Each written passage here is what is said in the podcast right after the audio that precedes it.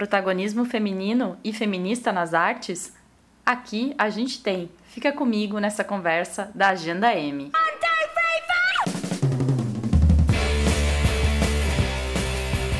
No primeiro bloco tem no streaming ou no cinema com a Letícia Santinon.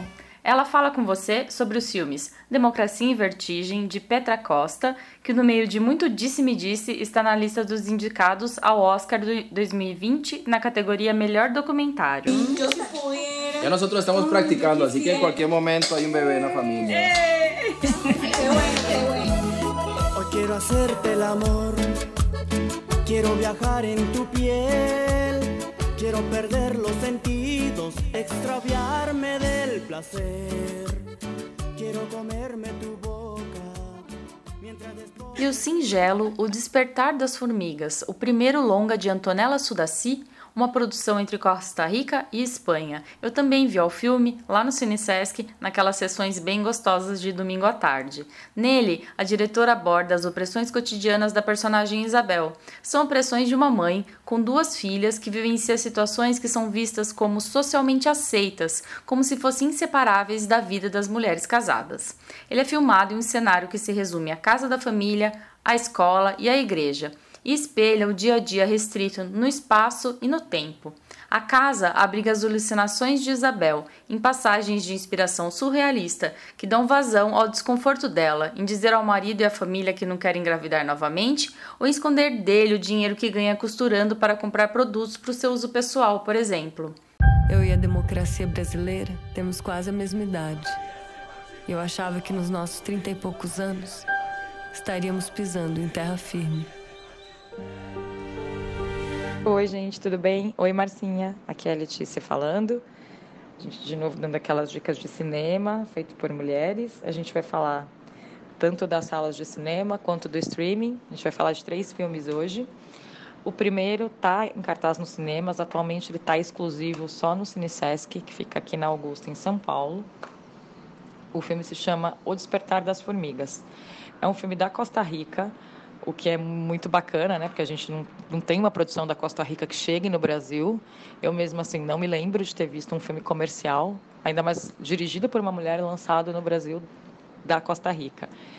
Então, fico muito contente de ter esse filme no cinema. É um filme bem, bem delicado acerca de uma condição da mulher casada, dona de casa, que vive num relacionamento machista, completamente heteronormativo, em que ela tem que servir o marido, tem que cuidar dos filhos, tem que estar sempre disposta, tem sempre estar disposta a transar, tem que querer ter outros filhos. E dentro disso ela vai começando a entrar nos conflitos porque ela não é uma mulher infeliz, a personagem principal. Mas ela tem questões. E algumas questões incomodam, ela não consegue dentro desse espaço mais tradicional, opressor e católico, ela não consegue conversar, não consegue conversar com o marido, não tem muitas amigas. Então, dentro disso, você vai acompanhando a, a rotina dessa mulher, dessa personagem, tomando algumas decisões e também se entendendo melhor como mulher, como esposa, como mãe, mas especialmente como mulher, entendeu? Como indivíduo. E, isso é aí que está a força do filme. O filme está em cartaz no Cine Sesc, ele deve continuar em cartaz nessa próxima semana. A partir do dia 6 de fevereiro, ele também entra em cartaz nas salas do Circuito SP Cine. Então, ele pode ser visto tanto no Centro Cultural São Paulo, quanto no Cine Olido, na Sala Roberto Santos, que fica ali no Ipiranga. E também vai passar na cidade de Tiradentes, no Centro de Formação Cultural, que tem na cidade de Tiradentes, e em mais 15 céus que existem pela cidade de São Paulo. Vale a pena, acompanhe e prestigie o cinema feito por mulheres e o cinema da Costa Rica. A outra dica de streaming é da plataforma Mubi, que eu não sei se todo mundo conhece. O Mubi é uma plataforma de é uma plataforma mais ligada a um cinema autoral. É da é do Reino Unido. O Mubi já tem alguns anos. Ele começou sua operação aqui no Brasil não tem muito tempo. Eu sou assinante do Mubi há cerca de quatro anos, mais ou menos. Acho que é isso. É, antes eles não tinham nenhum filme legendado em português, hoje em dia eles têm um pouco mais. Eles já conseguem fazer planos que você pague no valor, o valor em reais e não em euros, então fica um pouco mais em conta, mas ainda é mais restrita. É uma plataforma que é muito ligada a quem gosta mais de um cinema autoral, um cinema independente. Tem muito filme de festival, seja do Reino Unido, seja do, do restante da Europa, como dos Estados Unidos. Ele faz parcerias. Ele está começando a fazer algumas parcerias aqui bacanas no Brasil também. Uma das parcerias é com a Sessão Vitrine, que é um projeto da Vitrine Filmes, de lançar uma vez por mês filmes de catálogo da Sessão Vitrine nessa plataforma.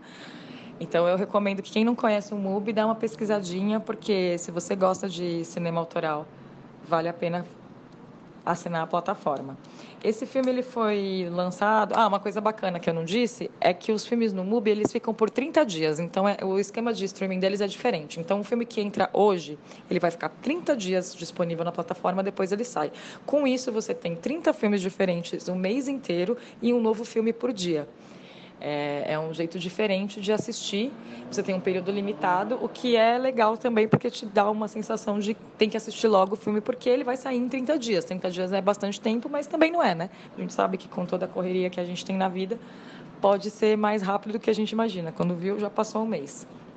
Mas o filme que eu vou indicar agora é um filme muito, muito delicado. Ele tem momentos muito pesados, porque é sobre um filme de durante a Guerra Civil na Geórgia. É um filme de 2013.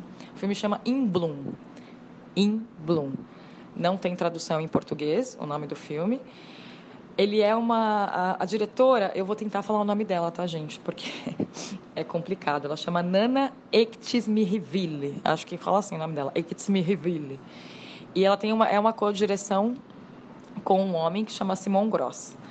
Mas a história do filme aborda a amizade de duas garotas de 13 anos durante essa guerra civil na Geórgia após a União Soviética.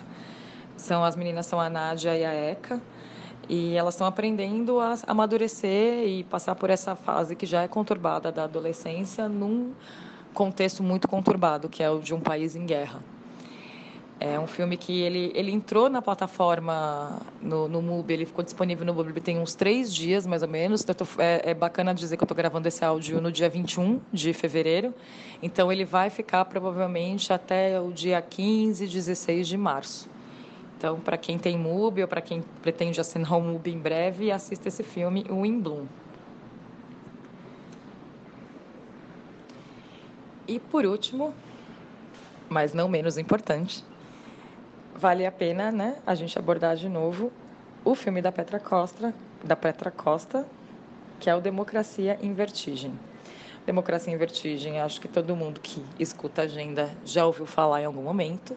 Talvez vocês já tenham até assistido ao filme. Se não assistiram, recomendo muito que assista.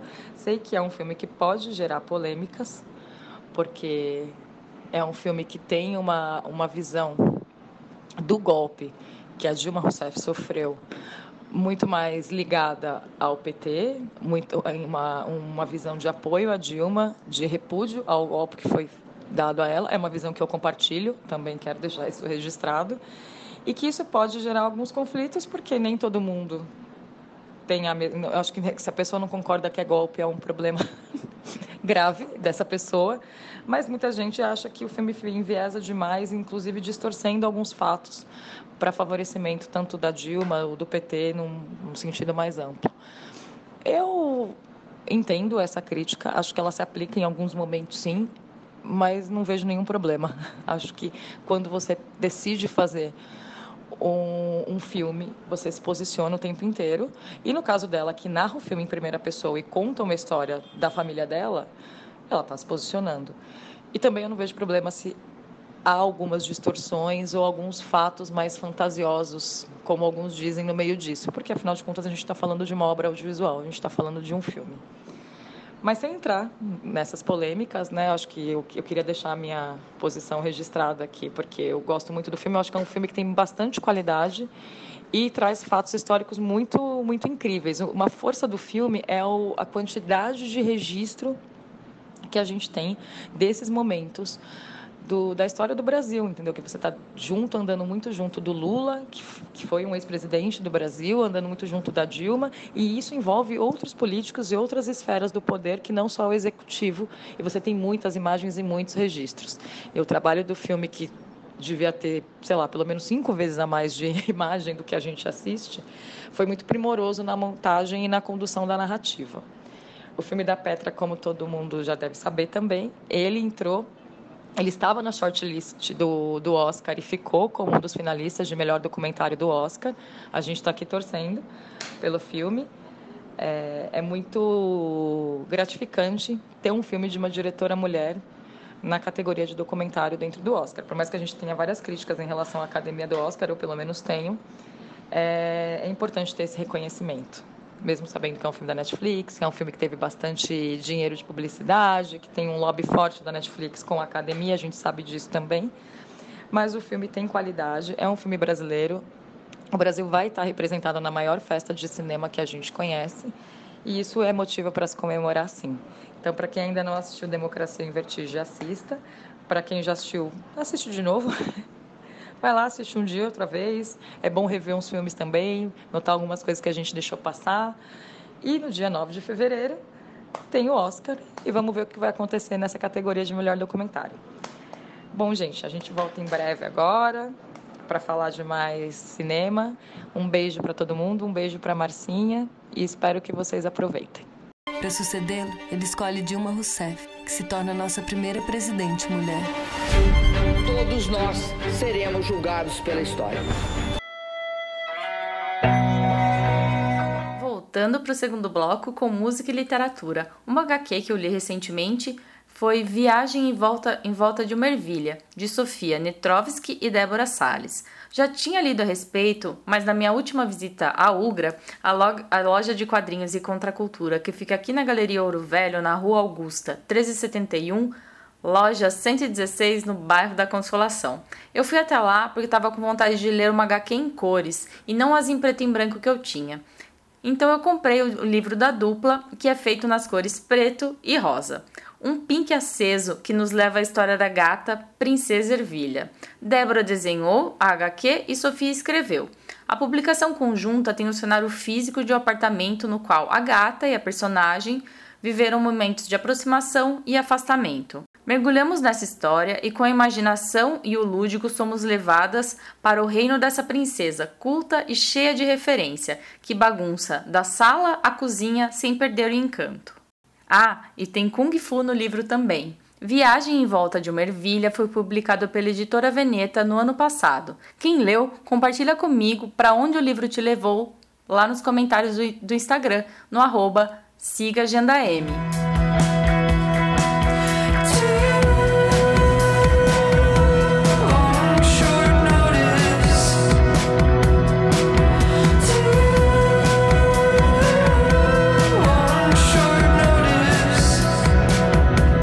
fechar o segundo bloco, tem uma música que eu estou ouvindo sem parar, aquela que eu coloco repetir no Spotify. É Dressing America, o single da Torres, que estará no disco Silver Tongue, com lançamento previsto para 31 de janeiro pela Merger Records. Torres, que a gente escreve assim, T-O-R-R-E-S, com todas as letras maiúsculas, é o projeto de Mackenzie Scott, cantora e compositora americana de 29 anos, bem talentosa da música independente.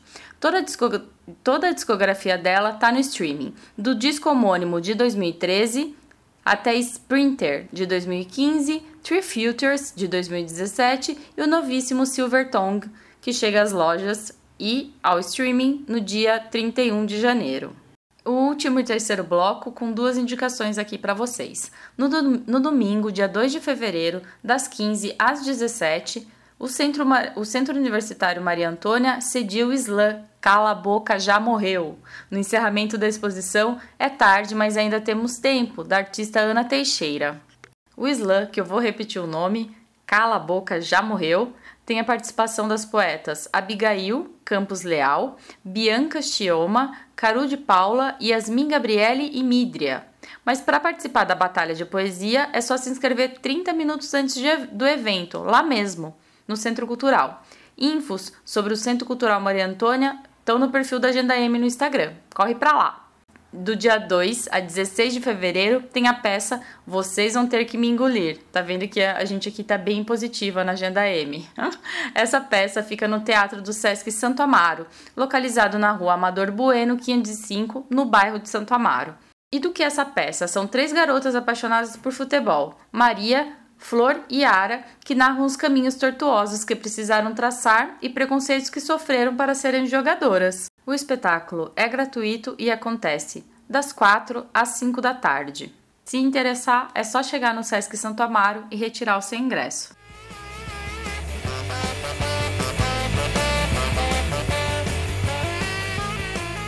Final da conversa da Agenda M, projeto independente que traz as mulheres como protagonistas dos eventos culturais da cidade de São Paulo. Eu sou a Márcia Escapatício, jornalista e responsável por esse podcast do roteiro e a edição. E vamos combinar que eu estou melhorando, hein? Um beijo, Letícia Santinon. Obrigada pela co colaboração e para você que me ouviu até o final. Vamos lá, siga Agenda M no Instagram, arroba siga Agenda M. Um beijo e até já!